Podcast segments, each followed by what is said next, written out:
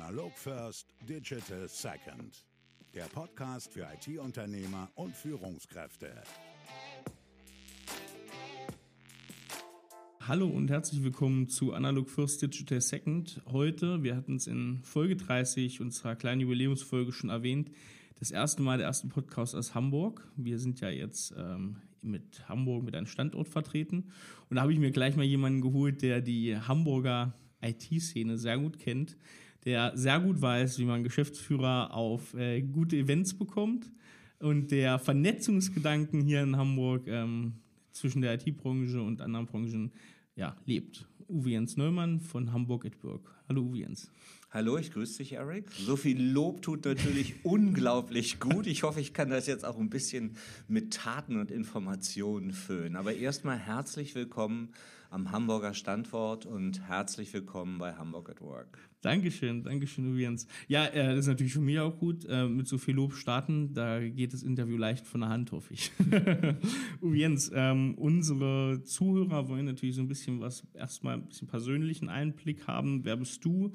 Ähm, wie ist so deine Vita? Und natürlich auch so ein bisschen, was ist Hamburg at Work, vielleicht in der Nutshell?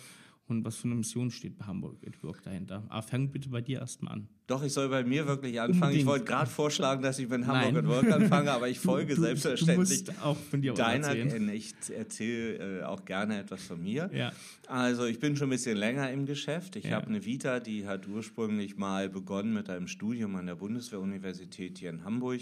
BWL würde man das zusammenfassen, Wirtschafts- und Organisationswissenschaften ähm, heißt das an der Bundeswehruniversität. Und ursprünglich wollte ich mal Steuerberater und Wirtschaftsprüfer Spannend. werden. Ähm, das Ergebnis sitzt vor dir. Es ja. hat also nicht geklappt, weil ich im Laufe äh, dieser Ausbildung, die ich da durchlaufen bin, auch an der Universität festgestellt habe, das ist alles überhaupt gar nicht so mein Ding.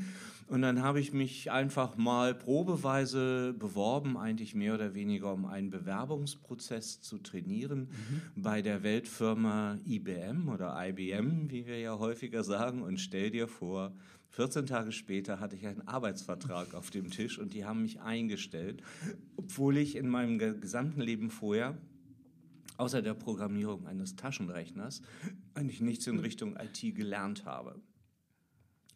IBM hat mein Leben geprägt, weil von da an war ich halt in der Informationstechnik, äh, habe später noch für andere Unternehmen im Bereich der Telekommunikation gearbeitet. So die Unternehmensfolge war IBM, IBM, IBM. Mhm. Zum Schluss System Integration. Das sind große Projekte, die wir halt äh, mit Werksvertragscharakter an Kunden äh, abgeliefert haben. Also die Einrichtung eines Rechenzentrums mhm. oder Polizeieinsatzleitsysteme, so richtig komplexe Dinge. Mhm. Es ging dann weiter über AT&T, größtenteils in den USA bei AT&T Communications. Ich habe für den BMW-Konzern äh, gearbeitet bei der Firma Softlab.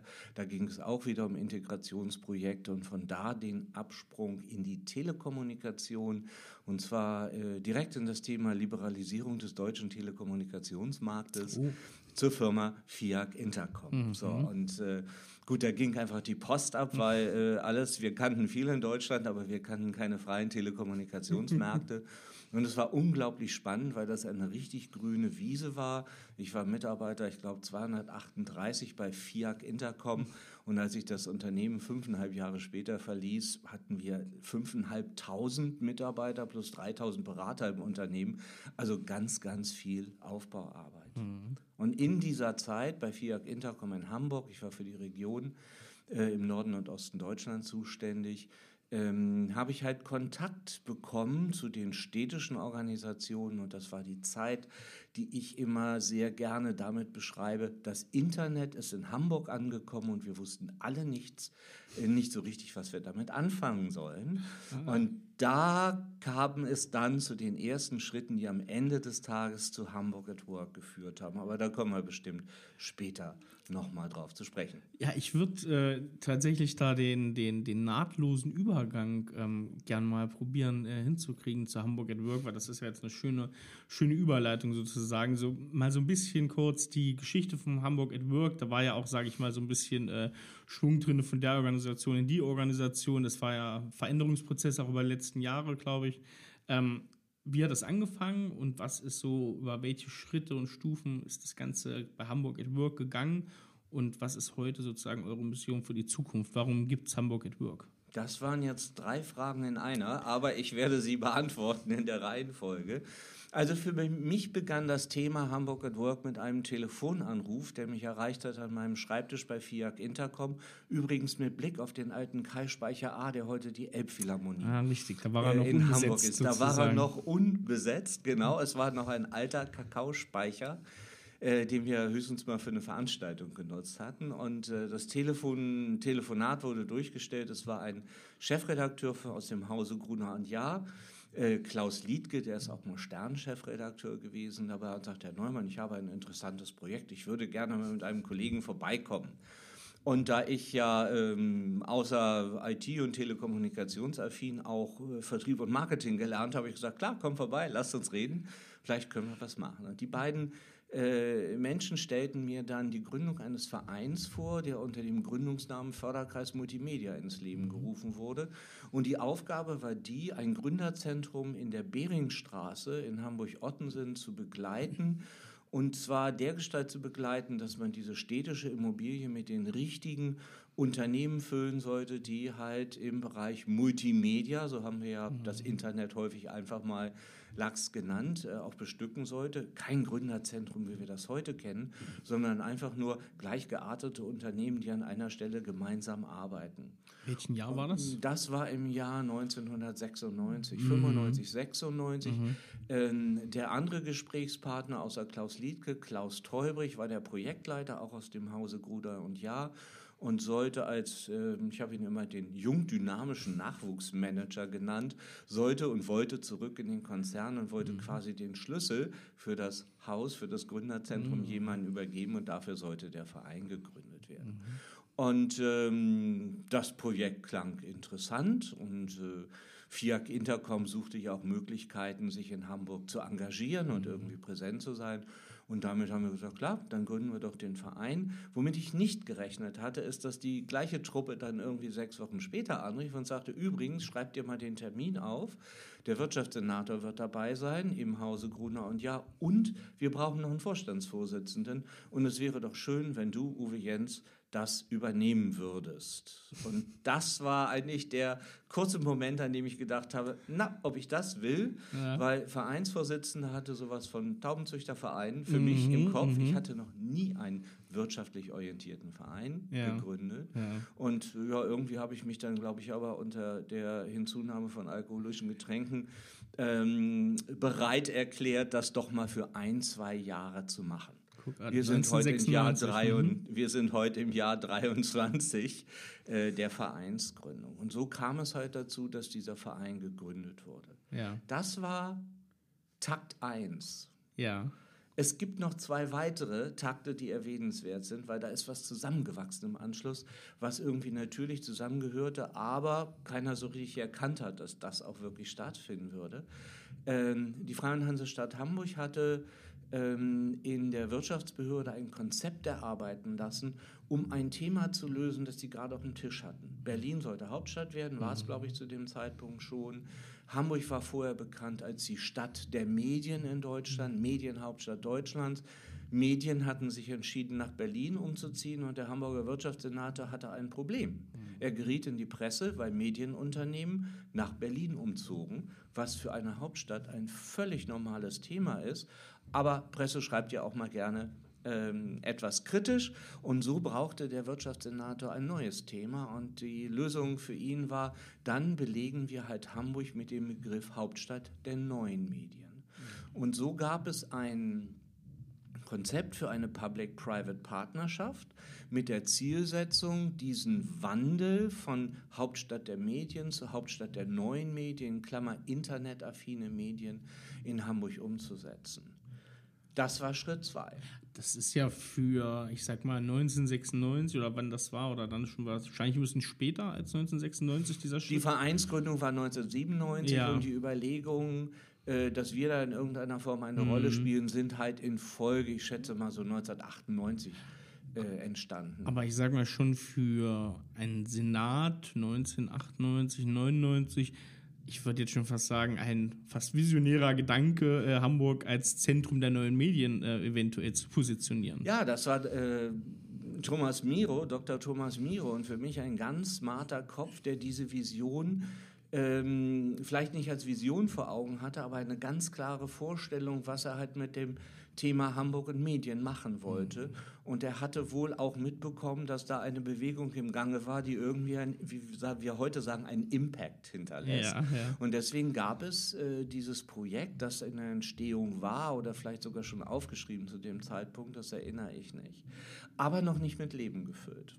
Und die dritte Aktion, die Hamburgische Gesellschaft für Wirtschaftsförderung, also ein Unternehmen der Freien und Hansestadt Hamburg, das darauf ausgerichtet ist, Investitionen an den Standort Hamburg zu holen, insbesondere aus dem Ausland, hatte, ich sag mal, auch Wind davon bekommen, vielleicht auch auf Hinweis eben der Wirtschaftsbehörde. Wir planen da ein größeres Projekt und hatte sich eine Initialveranstaltung überlegt, die ursprünglich mal als Branchentreff Multimedia in den Markt gehen sollte, hat zum Glück dann doch als das Treffen der Hamburger Online-Kapitäne platziert wurde. Online-Kapitäne deswegen, weil sie ja, Hamburg-affin sein sollte, die Veranstaltung, auf der Cap San Diego, also dem Museumsschiff im mhm. Hamburger Hafen stattfinden sollte. Und einer der kreativen Köpfe, die dabei saßen, das muss einen ganz klangvollen Namen bekommen. Am Ende des Tages hatten wir drei Dinge den Förderkreis Multimedia, ein Projekt zur Platzierung der neuen Medien in Hamburg und eine etablierte Veranstaltung, auf der sich Start-up-Unternehmen vor dem Hintergrund Internetwirtschaft trafen. Und das wuchs halt in den Jahren 98, 99 halt zusammen. Und wir gingen, wir jetzt Förderkreis Multimedia, immer noch so heißen, mit der Freien und Hansestadt Hamburg per Handschlag eine Public-Private Partnerschaft ein um das eben von beiden Seiten bespielen zu können oder von drei Seiten, nämlich einerseits von der Freien und Hansestadt Hamburg Wirtschaftsbehörde, von dem privaten Träger Förderkreis Multimedia und als verbindendes Glied in der Mitte die Hamburgische Gesellschaft für Wirtschaftsförderung, die halt die Fäden miteinander verknüpft hat. Mhm. Und nun muss ich noch einmal auf meinen persönlichen Werdegang zurückspringen. Das war auch der Zeitpunkt dann, als mir angeboten wurde, doch auch Geschäftsführer der Wirtschaftsförderung zu werden, womit die Fäden dann besonders eng miteinander verknüpft werden konnten. Und du hattest äh, erwähnt, dass es doch zu dem Zeitpunkt schon ganz schön visionär gewesen ist, überhaupt sowas ins Leben zu rufen. Meines Wissens waren wir die erste Initiative oder die erste Clusterinitiative, wie wir heute sagen würden, die es in Deutschland überhaupt gab, mhm. um dieses Thema auch in einer Public-Private Partnerschaft ähm, umzusetzen. Mhm. Also Hamburg war wirklich ein Vorreiter und das haben wir dann auch an der entsprechenden Presseresonanz immer wieder feststellen können. Ja, ich glaube, so eine, ja, gerade die Partnerschaft von ähm, Senat jetzt oder von, von der Bürgerschaft mit ähm, so ein Verein, so ein Cluster ist, glaube ich, sowieso so ein Punkt, den gibt es ja bisher auch selten. Also ich sage mal, es gibt natürlich viel Engagement von unterschiedlichen Clusterverbänden in unterschiedlichen Städten und Regionen, aber ich glaube, und das habe ich hier schon gemerkt, so ähm, sehr Hand in Hand sozusagen das Ganze vorantreiben, das scheint mir hier so eine besondere Stärke auch zu sein. Vielleicht auch, weil man hier in einer in einem, in einem sehr kleinen Bundesland flächenmäßig sind und weil da die Wege vielleicht kurz sind, aber es wirkt hier schon sehr in eine Richtung gehen von vielen Seiten. Definitiv. Kurze Wege in einem äh, Stadtstaat, äh, wie Hamburg ja nun mal einer ist, sind schon von einem sehr, sehr großen Vorteil, wenn ich es mal vergleiche mit einem Flächenland wie Nordrhein-Westfalen. Ja. Ähm, Hamburg ist sicherlich Vorreiter gewesen, was diese Clusterinitiativen angeht. Heute gibt es neun Clusterinitiativen in Hamburg, die übrigens, das war eine meiner Aufgaben als äh, Wirtschaftsförderer für die Stadt, auf der Blaupause von Hamburg at Work entstanden sind. Also immer die Kombination aus Wirtschaftsförderung einer Hamburger Behörde plus einem in der Regel Verein, der die Wirtschaft widerspiegelt, die für Logistik, für mhm. Luftfahrt, für Life Science, für erneuerbare Energien oder für uns damals halt für die neuen Medien, für die Medien relevant waren. Ähm, mittlerweile gibt es in Deutschland eigentlich in jeder großen Stadt derartige Clusterinitiativen was im Verlauf von Hamburg at Work vielleicht ein bisschen einmalig wurde, dass letztendlich aus der Medieninitiative heraus mhm. Hamburg at Work heute eine Digitalinitiative geworden ist, weil an dem Thema Digitalisierung der Medienwirtschaft wir sehr, sehr viele Learnings gehabt haben, um Clusterinitiativen aufzubauen und das Thema Digitalisierung oder digitale Transformation nicht an Branchengrenzen halt macht. Ja. Also wir haben vieles entwickelt für den Medienstandort Hamburg, eine digitale Transformation in der Medienwirtschaft in Hamburg auch umgesetzt konnten diese Learnings aber nutzen, um uns heute dann generell aufzustellen und quasi eine branchenneutrale, also nicht vertikale Organisation zu bauen, mhm. sondern eine horizontale ja. Organisation, die das Thema digitale Transformation im Vordergrund sieht und jetzt Brücken bauen kann in alle anderen Wirtschaftsbereiche, die für Hamburg relevant sind. Und damit sind wir bei den anderen Clusterinitiativen, nämlich die Logistiker, nämlich die Luftfahrer, äh, die Gesundheitswirtschaft, die Kreativwirtschaft, Next Media Hamburg, das ist die ehemalige, nein, das ist der jetzige Name für die ehemalige Medieninitiative mhm. unter dem Namen Hamburg at Work und noch einige andere Cluster, wo man sagen kann, okay, wir können wirklich uns mit digitaler Transformation befassen und haben aber die Branchenbezüge nur dann, wenn der Kunde es möchte. Ja. So. Und das ist wieder irgend so ein Alleinstellungsmerkmal, ähm, soweit ich informiert bin, gibt es in Deutschland keine andere Clusterinitiative, die wirklich horizontal aufgebaut ist mhm. und diese Branchenneutralität auch wirklich lebt. Mhm. Hat viel damit zu tun, dass Clusterinitiativen in der Regel sehr staatlich geprägt sind und Staat, Behörden, egal ob auf Landesebene oder auf Bundesebene, sind immer vertikal. Ja. Die sind nicht horizontal. Und deswegen ist eine behördenübergreifende Zusammenarbeit auch sehr schwierig. Und vielleicht gibt es deswegen nicht so viele horizontale äh, Clusterinitiativen. Da, ähm, ja, wahrscheinlich auch ein, ein, für euch natürlich ein Vorteil, diesen großen Erfahrungswert auch über die Jahre zu haben und das sozusagen in diese, in diese horizontale Ebene auch äh, reinzugehen mit dem, mit dem Cluster. Wie sieht das denn heute aus? Was ist die Mission vom Hamburg at Work? Ähm, so ein bisschen die, die Entwicklung und wo äh, Hamburg at Work heute steht, hast du ja gerade schon aufgezeigt. Wie sehen die, die nächsten Jahre sozusagen aus, was als Ziel über dem Ganzen steht? Also Hamburg at Work heute ähm, hat äh, in den Jahren 2016, 2017 eine neue Konzeption mal als Leitlinie mhm. aufgeschrieben, als unsere strategische Ausrichtung. Und das Wesentliche dieser, dieser strategischen Ausrichtung ist eben die horizontale Aufstellung. Äh, wobei, äh, das habe ich mir dann mal aus dem wissenschaftlichen Bereich erklären lassen von Professor Henning Vöpel. Das ist der Leiter des Weltwirtschaftsinstitutes äh, hier in Hamburg und außerdem Professor an der HSBA, der gesagt hat, im Grunde ähm, ist es keine horizontale Aufstellung, sondern eine diagonale Aufstellung. Mhm. Ähm, ich sehe auch in deinen Augen gerade dieses, hm, was kommt denn jetzt? Ähm, lass mich das ganz kurz erklären, aber für mich war es dieses Verständnis wichtig, um zu verstehen, was im Markt, was in der Wirtschaft vorgeht. Mhm. Wir haben uns 150 Jahre lang nach Branchen aufgestellt. Ja. Und alle Wertschöpfungsketten sind innerhalb von Branchen abgelaufen und es gab wenig Querverbindungen, zum Beispiel über die Logistik oder über bestimmte Dienstleistungen, die halt dann doch wieder Wertschöpfungsketten auch ab und zu mal branchenübergreifend äh, ausgebildet haben. Ähm, äh, plötzlich gibt es neue Querschnittstechnologien, die ihren Namen ja zurecht verdienen, sind halt Querschnittstechnologien. Und egal, ob ich jetzt irgendwie äh, Virtual Reality, Augmented Reality nehme oder Big Data oder äh, Blockchain oder was auch immer da heute im Gespräch ist, keine einzige dieser Technologien hat per se einen Branchenbezug, hm. sondern sie bringen wirklich neue Technologien für die Digitalisierung ein und die Wertschöpfungsketten in diesem Modell richten sich dann mehr nach den Wertschöpfungsketten, die sich entlang der einzelnen Technologien ausbilden, respektive auch an den verknüpften Technologien. Denn wenn ich heute eine Virtual Reality mit Augmented Reality erweitere, komme ich ohne Big Data nicht aus. Mhm. Ein 3D-Drucker würde nie funktionieren, wenn ich nicht das große Thema Big Data hätte. Und so verbinden die sich untereinander. Und dadurch ergeben sich in einem Schaubild, wenn ich das mal so jetzt beschreiben darf, ja. in den vertikalen Branchen horizontale Linien durch die Querschnittstechnologien. Und wenn die sich miteinander verknüpfen, zusätzlich diagonale Linien. Und das nennt die Wissenschaft mittlerweile Diagonalisierung der Wirtschaft. Und dieses Neue, diese Neuaufstellung ist eigentlich auch genau das, was alles durcheinander bringt, weil das weiß man zunächst mal nicht, dass das so läuft, sich aber so entwickelt.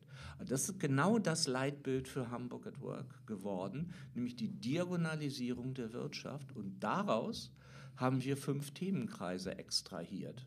Wenn ich sie erkläre, versteht sie jeder sofort. Ja. Nämlich einerseits die Technologieebene, mhm. diese Querschnittstechnologien, die Digitalisierung überhaupt erst möglich machen.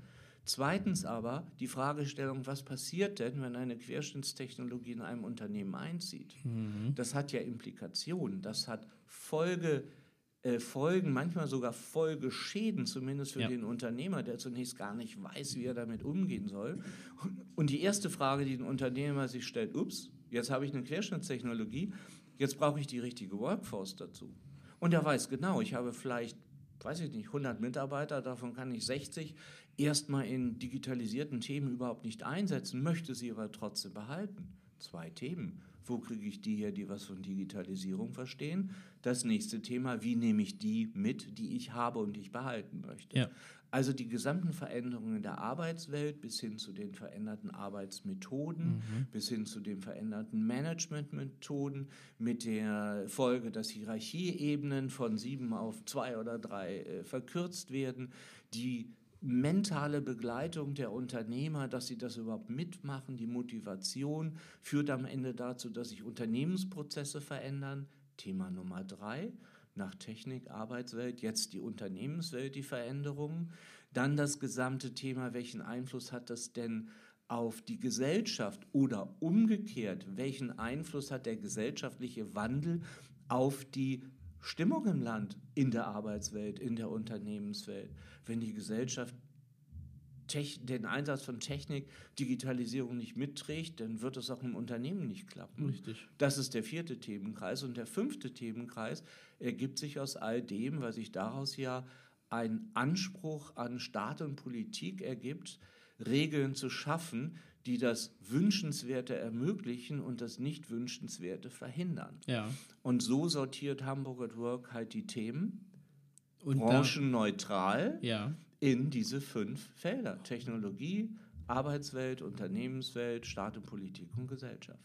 Beim Thema Politik und, und Gesellschaft da auch als eine Art Sprachrohr für die Unternehmen sozusagen oder für die Entwicklung in den Unternehmen oder ähm, ich sag mal ein Kondensator, der in beide Richtungen irgendwie funktioniert. Eher Kondensator als Sprachrohr. Ja. ja. Ähm, wir werden manchmal fälschlicherweise mit einem Lobbyverband mhm. verglichen. Wir wollen keinen Lobbyismus betreiben. Ja. ja, wir haben Kontakte in die Politik, ja. weil die sich einfach ergeben haben. Aber wir würden nie auftreten und an den Hamburger Senat erhalten und sagen, wir haben ja mal ein Papier geschrieben mhm. und jetzt äh, reden wir mal drüber, wie wir das umsetzen. Ja. Wir sind keine Lobbyisten, aber wir greifen die Themen auf, wir erkennen die Themen, wir präsentieren die an unsere Mitglieder und darüber hinaus und regen damit Diskussionen an. Das ist keine Lobbyarbeit. Das ist einfach nur so eine Art Bewusstseinmachung von Themen, die einfach wichtig sind, ähm, sich damit auseinanderzusetzen, wenn das eigene Unternehmen, wenn die eigene Arbeitswelt transformiert wird. Ja,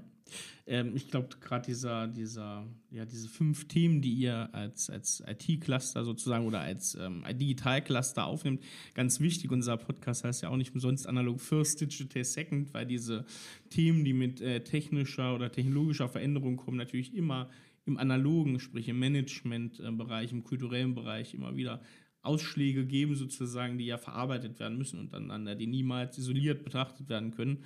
Und da ist das ja auch ein äh, Ansatz, der da sehr in diese Richtung geht mit euren fünf ja. Themen. Ähm, ich habe auch eben den, den von dir zuletzt gesagten äh, ganz kurz IT, IT, IT gehört. Ähm, wir sind kein IT-Cluster, das wird häufig verwechselt. Ja, wir haben einen IT-Kern, mhm. weil unsere Mitgliedsunternehmen sehr viel von IT verstehen ja. und auch die persönliche Expertise, die da reinfließt, halt einen Hintergrund in der Informationstechnik findet. Wir sind ein Digitalcluster und das Digitalcluster umfasst eben mehr als nur die technische Komponente. Und auch das muss man ein bisschen verstehen, wenn man zu uns kommt und bei uns ähm, ich sag mal, einfach mal zuhören möchte, dass wir keine IT-Lösungen präsentieren. Mhm. Es geht nicht darum. Es geht immer nur um die Folgen und es geht um die Umsetzung, es geht um die Weiterentwicklung ähm, einer digitalisierten Welt. Und dazu gehören genau diese fünf Themenbereiche und nicht nur das eine ja. aus der IT. Jetzt ist so meine Frage, ähm, es ist ja ein Phänomen, gerade aus dem digitalen Bereich, die Digitalbranche. Es bilden sich extrem viele Cluster in Deutschland. Du hast gesagt, in jeder größeren Stadt natürlich verschiedene Branchen, aber uns interessiert natürlich das Thema digital extrem hier auch im Podcast. Ähm, es bilden sich immer mehr Cluster. Jetzt denkt man so, Cluster, das hat viel mit ähm, analoger Vernetzung, mit analogen Austausch auch irgendwie zu tun. Jetzt könnte man ja sagen, das ist ja irgendwie, ähm, passt doch gar nicht in diese digitale Welt. Ähm, warum, warum ist das so? Warum lechzen wir danach, ähm, gerade diese Austauschebene, äh, Expertenwissen in Clustern reinzugeben und da Gesinnungsgenossen zu suchen? Also ein Cluster bietet etwas, was wir in unserer Terminologie bei Hamburg at Work Thought Leadership nennen. Nicht Hamburg at Work besitzt Thought Leadership in allen digitalen Transformationsthemen, aber unsere Mitgliedsunternehmen. Und unsere Aufgabe ist es, die Kompetenz der einzelnen Unternehmen in ihren Feldern, also die unternehmenspersönliche Thought Leadership in einem bestimmten Anwendungsbereich, so zu bündeln, dass andere davon lernen können. Und je digitalisierter die Prozesse letztendlich ablaufen in unserer Kommunikation über Handy, über WhatsApp, über E-Mail, you name it, über alles, was es da heute gibt, desto höher wird der Bedarf wieder persönlich, face-to-face -face mhm. miteinander zu kommunizieren. Weil so schön die ganze Technik ist, sie beschleunigt. Sie beschleunigt unglaublich. Und man braucht, glaube ich, diese Ruhepunkte dann auch, um sich persönlich auseinanderzusetzen und die Dinge einfach Auge in Auge zu besprechen. Am Ende des Tages, und da werde ich noch eine ganze Weile dran festhalten an dieser These, ist es der persönliche Kontakt zwischen Menschen, die miteinander, die sich mögen, die miteinander umgehen können, die gemeinsame Dinge machen wollen, gemeinsam anpacken, die die Welt bewegt. Die Technik kann nur unterstützen. Und deswegen ist auch dieses gesamte Thema künstliche Intelligenz, Artificial Intelligence, ähm, das hat nichts mit Intelligenz zu tun. Das ist einfach nur eine schnelle Datenverarbeitung, die heute möglich ist, um Dinge zu analysieren. Letztendlich wird der Mensch und muss der Mensch am Ende des Tages die Systeme so machen, dass sie einsetzbar sind. Und deswegen ist der persönliche Kontakt wichtig. Und ich glaube, dass deswegen auch unsere Veranstaltungen so gut ausgebucht sind. Mhm. Wir auf der einen Seite digitale Themen haben, Transformationsthemen, aber auf der anderen Seite eine analoge Plattform aufgebaut haben, auf der Menschen zusammenkommen, um Dinge miteinander zu machen. Ich würde auf diese, wie du sagst, analoge Plattform, auf der Menschen zusammenkommen, gleich noch mal im Anschluss reden. Was sind denn so die Punkte, was ähm, ja so der Hauptinhalt ist, wie Mitglieder von Hamburg at Work interagieren. Also ich weiß zum Beispiel, ihr bringt größere Konzerne zum Beispiel mal mit ähm, ja, IT-Lösungen zusammen, also wirklich, dass das Know-how-Austausch auch vielleicht untereinander stattfindet. Ähm, was sind denn so die typischen Anbindungsfälle, wo ähm, Mitglieder voneinander profitieren und da auch sozusagen Projekte vielleicht von Mitgliedern entstehen? Ähm, ich versuche das mal darzustellen. Also zum einen sind wir kein Verein, der nur Vereinsmitglieder bedient. Übrigens, ein Vereinsmitglied ist bei uns in der Regel nicht eine Person, sondern ein Unternehmen aus allen Unternehmensgrößen heraus, von wirklichen Weltkonzernen bis eben zu Selbstständigen, die zu diesen Themenfeldern beitragen. So, wir haben unsere Themenfelder, die habe ich hinreichend beschrieben. Wir haben unsere Veranstaltungsformate. Die Veranstaltungsformate gruppieren sich mal so ganz grob in zwei, drei unterschiedliche Formate, nämlich einmal die reinen Netzwerkveranstaltungen. Ich sage mal, wir laden ein, wir setzen kein Thema fest, die Menschen bringen ihre Themen mit, treffen sich auf den Veranstaltungen, reden miteinander und leiten da vielleicht Geschäft draus ab, hoffentlich. Wir hören immer wieder, dass eine Veranstaltung bei uns auch eine Initialzündung für eine Unternehmensgründung oder ein Geschäft gebracht hat. Aber es sind letztendlich die Menschen selber, die die Themen einbringen. Dann haben wir unsere Fachveranstaltungen. Bei den Fachveranstaltungen geht es darum, wirkliches Fachwissen zu vermitteln oder von anderen Erfolgsstories oder auch Fail-Stories, also den mhm. Fail-Stories, äh, zu lernen, damit die Fehler nicht doppelt und dreifach passieren. Mhm. Diese Teilen unterteilen wir dann wieder noch in äh, spezielle Veranstaltungen für Führungskräfte. Wir nennen das unsere CXO. Äh, äh, oder Veranstaltungen, wo eben alle gleichermaßen eingeladen sind. Von den Größen der Veranstaltung her haben wir alles von ähm, 18 Leute am Tisch bei Welcome on Board Veranstaltungen für neue Mitglieder, wo wir unser System erklären, über andere Lunch Talks, über Business Breakfasts, in der Regel so 40, 50 Veranstaltungen, äh, 40, 50 Teilnehmer auf einer Veranstaltung, bis hin zu Dinner Talks, die ein bisschen exklusiver sind, wo die, der Kreis wieder kleiner ist, äh, bis hin zu Kongressen. Unser Flaggschiff sind die Hamburger IT-Strategietage der, ich denke mal, ohne zu selbstbewusst zu sein, der führende, die führende Konferenz, Anwenderkonferenz für IT-Strategien, wo die CIOs auf, die Bühne steh, auf der Bühne stehen und nicht die Anbieter, die immer im Februar stattfindet. Also wirklich von bis. Und ich glaube, da ist so viel dabei, dass jeder sich dort einsortieren kann und an dem einen oder anderen dann auch wirklich partizipieren kann. Ja. Am Ende des Tages geht es nur darum, Geschäft zu machen. Mhm. Jeder bringt sich dort ein. Man bringt sich nicht werblich ein. Werbung ist nicht, wir müssen das gar nicht verbieten, die findet ja. nicht statt. Aber Fachkompetenz wird eingebracht. Und am Ende des Tages heißt, eine gut ähm, dargestellte Fachkompetenz führt auch wieder zu Business. Und es geht nur ums Business. Richtig. Sehr schön. Das bringt mich auch zu meiner äh, letzten oder vorletzten äh, Fachfrage. Äh, es gibt ganz viele, auch ähm, Partner von uns, Kunden von uns, die immer wieder sich fragen, okay, wie mache ich werthaltige Veranstaltungen auch äh, sowohl meiner User-Community ähm, als auch vielleicht für den, für den Austausch auf Geschäftsführerebene, nicht nur in im Cluster sozusagen, sondern auch mal auf einer Ebene drunter als Unternehmen.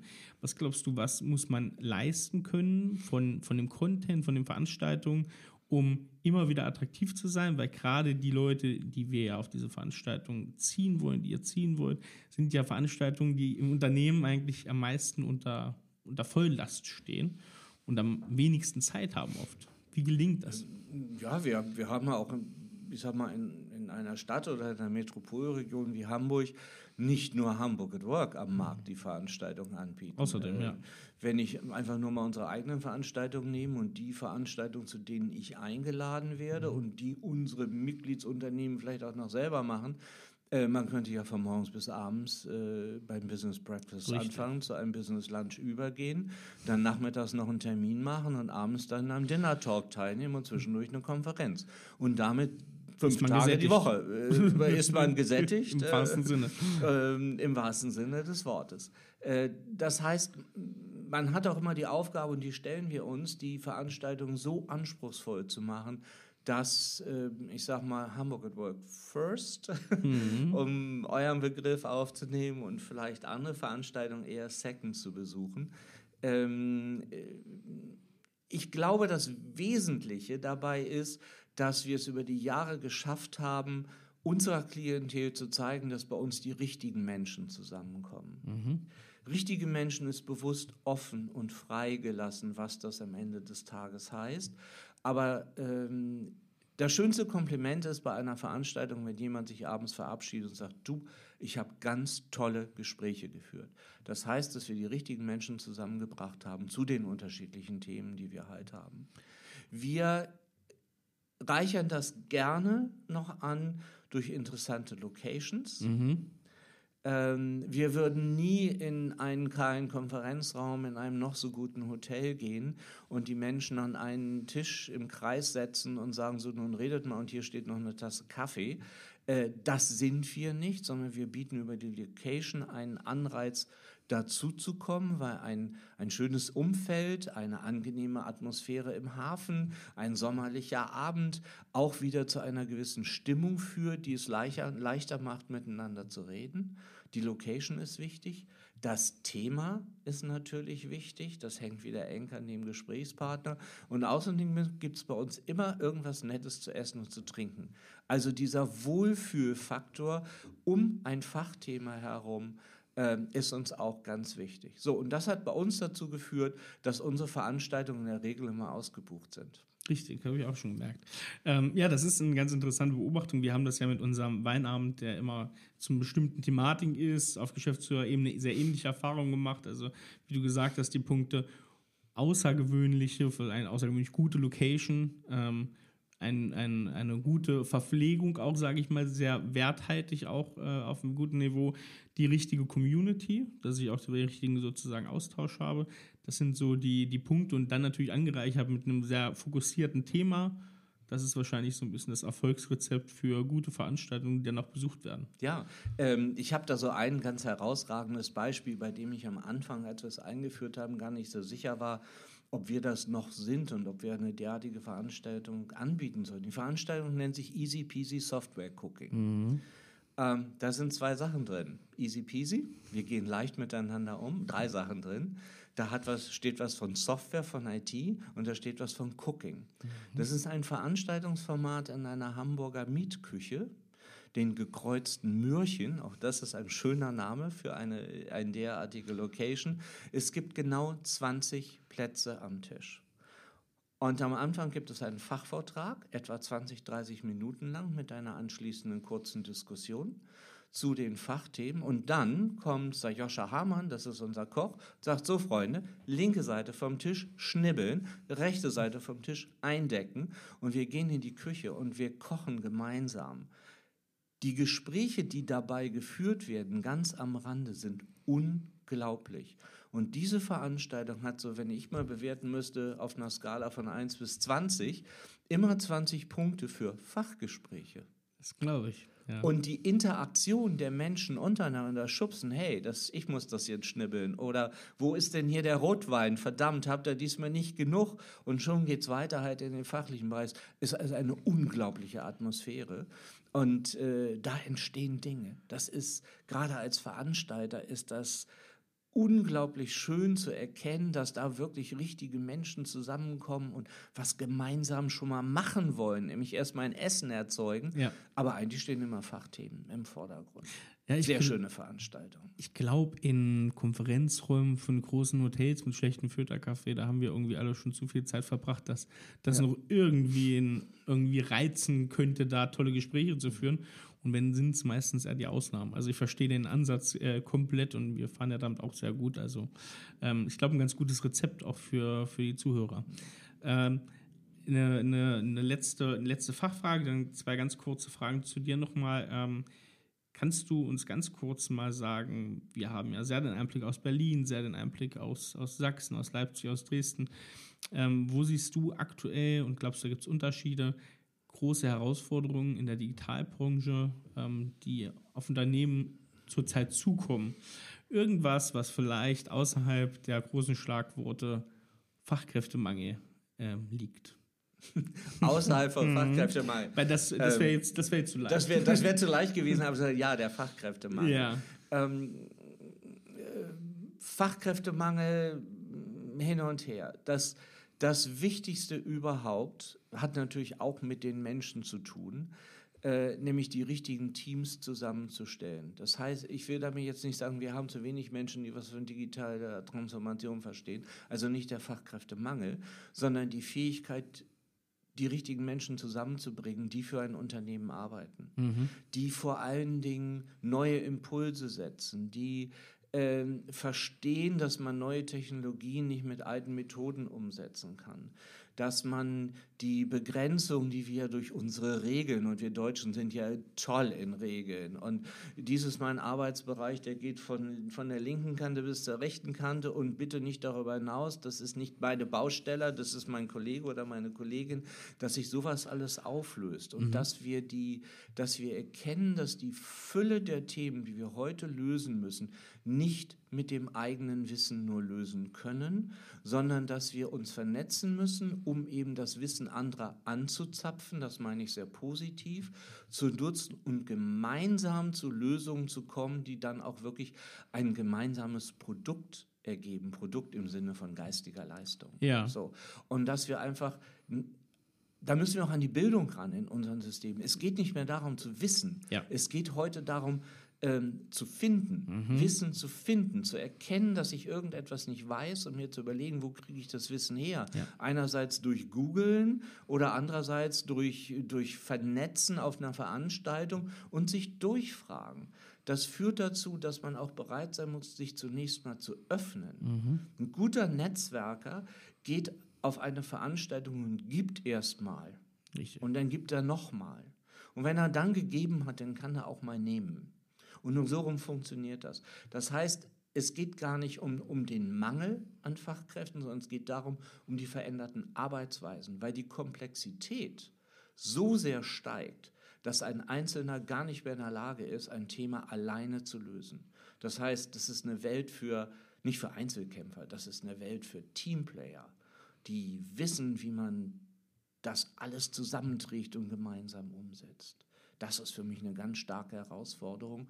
Und wenn Unternehmen das begriffen haben und vor allen Dingen, wenn mhm. der Unternehmer bereit ist, darauf einzugehen und das mal freizugeben, Fehler zuzulassen. In Deutschland sind Fehler immer nicht möglich gewesen. Nein, nur aus Fehlern lernen wir. Das ist ein iteratives Vorgehen. Sehr gut. Also, äh, ja? kann ich so. nur sagen. Das ist eigentlich für mich genau. so also das, das, das Vernetzung, Zentrale. Vernetzung. Cross-Funktionalität spielt dann natürlich auch eine Rolle in den Teams natürlich, ne, was du angesprochen hattest. Also wirklich die, die Chancen zu nutzen von auch Vernetzung im Unternehmen, um die Stärken auch auszuspielen. Es geht ja immer das Thema, die richtigen Leute an den richtigen Positionen im Unternehmen zu haben. Das ist ja genau so ein, mhm. so ein Schlagwort, was auch immer wieder kommt oder so eine Phrase. Äh, ich glaube, ähm, ja, sehr wichtiger Und Punkt. Und daraus jetzt abgeleitet, äh, nochmal den Fachkräftemangel überspringend, äh, das Bildungssystem. Ja. Wir schaffen mit dem heutigen Bildungssystem, beginnend mit der Schule und der Idiotie, dass Handys in der Schule verboten sind, ähm, können wir die zukünftige Welt nicht meistern. Wir müssen bei unserem Bildungssystem anfangen, um die Kompetenzen zu vermitteln, die wir zukünftig brauchen, um Probleme zu lösen und um zu wirtschaften, um eine Wirtschaft zu gestalten. Und das bezieht alle Themenfelder mit ein. Und ähm, ich bin immer wieder fasziniert, wenn ich vielleicht mal am Freundes, im Freundeskreis einen, einen Volksschullehrer am Tisch sitzen habe, der äh, mir sein Leid klagt, dass er nun mit zwei E-Mail-Adressen umgehen muss, weil die Schule hätte gerade verordnet, dass man die private E-Mail-Adresse doch bitte nicht mehr an die Eltern rausgeben muss. Wie sollen solche Menschen, die, die ja gar nichts dafür können, weil sie ja nicht mitgenommen wurden auf die Reise, äh, unsere Kids, unsere Jugend dazu bringen, zukünftig die Probleme zu lösen. Also auch das Bildungssystem öffnet sich ja. Ich muss doch heute nicht mehr in Deutschland äh, mich ausbilden lassen. Ich kann über Online-Universities in Harvard studieren für kein Geld. Die Kurse werden so angeboten. Wir müssen kleinteiliger äh, äh, unser Wissen generieren und nicht fünf Jahre studieren und dann umsetzen, sondern vielleicht ein halbes Jahr mal die Basics erforschen und uns da reinarbeiten und Praxiserfahrung und dann die nächste Stufe. Also das muss alles revolutionär äh, umgedacht werden. Und da ist, glaube ich, Deutschland noch ganz schön weit ja. entfernt. Definitiv. Da haben wir ja auch so einen kleinen Anspruch für uns, so eine kleine Nebenmission aufgemacht, wo wir gerne Schülerprojekte machen. Wir hatten ja letztens als unser erstes. Und ich habe gerade vor unserem Gespräch ähm, mich mit äh, Julia Freudenberg getroffen von der Hacker School. Ah, ja. Äh, schönen Gruß auch an dich natürlich. Das ist auch ein geiles Gespräch gewesen, sicherlich. Julia ist klasse. Definitiv. Und das ist ja genau solche ja. Initiativen sind es ja, die äh, vorangebracht mhm. werden müssen. Also danke, danke auch für deine Meinung. Das ist auch eine Meinung, die wir oft tatsächlich auch in dem Podcast hören natürlich, weil das ist was ganz Essentielles, was vorangebracht werden muss in den nächsten Jahren. Und die Kids sind ja soweit. Die, die sind Definitiv. ja von sich aus digital. Definitiv. Ich habe so ein paar Fünf- und Sechsjährige in meinem Umfeld. Das ist ja unglaublich, wie digital die schon sind, ohne zu wissen, was sie da tun. Richtig, genau. Das dahin muss es halt ja. gehen, ne? das Gestalten zu lernen. Ja. Richtig. Ähm, zwei ganz kurze Abschlussfragen. Einmal an dich. Ähm, du führst hier auch natürlich bei Hamburg at Work ein kleines Team. Du kennst äh, seit vielen, vielen Jahrzehnten Managementaufgaben. Wie, äh, was hast du so für Tools und Tricks so ein bisschen um deinen Alltag, um die Flut an Informationen und ich weiß, du bist viel unterwegs und auf dich passiert auch viel ein, um das zu bewältigen? Ich weiß nicht, ob ich das überhaupt gelöst habe, aber ich versuche es. Also zum einen, was das Team angeht, wir sind insgesamt acht festangestellte Mitarbeiter, die halt unsere ähm, Kommunikation gestalten, unsere Veranstaltungen machen, die die Themen zusammentragen. Wir haben eine wesentlich größere Gruppe an, an Ehrenamtlichen, äh, nicht Mitarbeitern, aber Menschen, die halt äh, Themen vorantreiben, unsere Clubleiter im IT Executive Club oder Women's Club oder äh, die, die Beiräte, die uns mit Themen versorgen, der wissenschaftliche Beirat, die alle irgendwo begeistert dabei sind und das zusammentragen. Also es ist so eine Art, so ein Zwiebelsystem. Mhm. Es gibt einen Kern, Das sind wir, die acht, die es umsetzen. Und wir holen unsere Impulse von ganz, ganz vielen Menschen und tragen das zusammen. Ähm, das Managementprinzip, was, was äh, wir bei Hamburg at Work umsetzen, ist ein Managementprinzip, was, glaube ich, auch gut in die digitale Welt passt. Ähm, wir haben überlappende Arbeitsbereiche, jeder hat seine Kernbereiche, jeder soll sich auch irgendwo selber verwirklichen können in dem, was er tut. Und wenn Mitarbeiterin einen Vorschlag hat, noch irgendwas hinzuzunehmen an Verantwortung, ja, dann sollen die sich ausprobieren, sollen es machen. Die sollen das tun, was ihnen Spaß macht. Und auch da gilt, es gibt dann nur die Aufgabe, das so zu koordinieren, dass wieder ein großes Ganzes draus wird.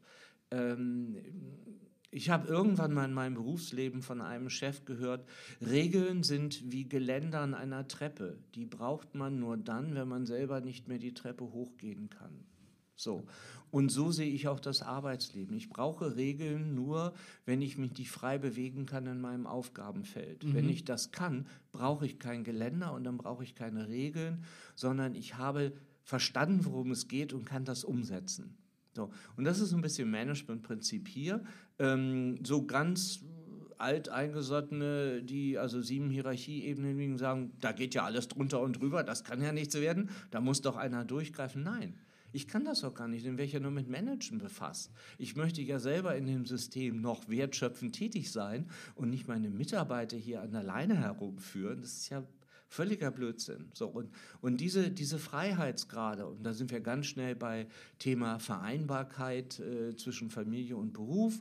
Äh, unser Feel-Good Manager ist eine Hündin, die mittlerweile fast ein Jahr alt ist, die da selbstverständlich auf der Webseite da ist und immer für sehr viel schöne Stimmung hier im Büro sorgt. Also äh, es ist eine, eine, eine Welt, eine Arbeitswelt, die zu unseren Aufgaben passt. Wir wollen uns verstehen, wir wollen gemeinsam was bewerkstelligen. Und was ich überhaupt nicht hören mag, ist, das ist nicht meine Baustelle. Mhm. Es ist erstmal alle unserer Baustellen. Und dann sortieren wir das Ganze aus, wer sich um die Baustelle wirklich kümmert. Sehr schön. Jens, ich würde gern abschließen mit, unvorbereitet, ein, zwei oder drei Buchtipps, die dich vielleicht besser arbeiten lassen. Hast du da was?